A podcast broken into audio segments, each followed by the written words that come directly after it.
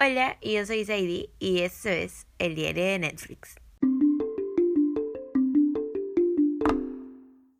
Hoy te traigo tres propuestas que tienes que ver sí o sí en la semana del orgullo Pride.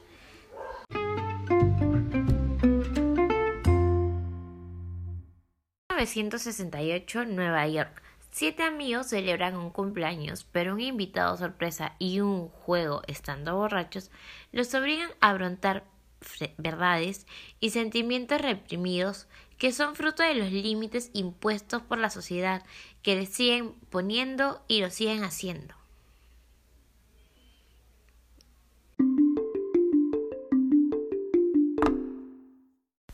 Jóvenes Altezas. Esta serie se centra en el príncipe Willem, quien cuando llega al prestigioso internado de Hilerska tiene por fin la oportunidad de explorar su verdadero ser y descubrir qué tipo de vida quiere realmente. Él empieza a soñar con un futuro lleno de libertad y amor incondicional, lejos de las obligaciones reales.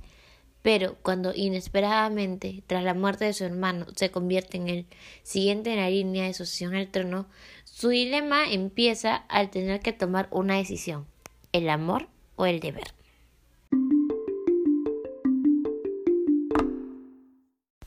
El baile de los cuarentinos. Este drama dirigido por David Pablo que revive una historia real que ocurrió el 17 de noviembre de 1901 cuando la policía realizó una redada en una fiesta en el centro de Ciudad de México y arrestó a los 42 hombres que se encontraban participando en una fiesta de la amistad vestidos como mujeres donde un hombre desapareció de la lista este era el Ignacio de la Torre, el yerno del entonces presidente mexicano Porfirio Díaz, quien fue parte de la velada, pero para evitar el escándalo lo arrestaron del grupo transformando el escándalo de la época simplemente en el baile de los 41.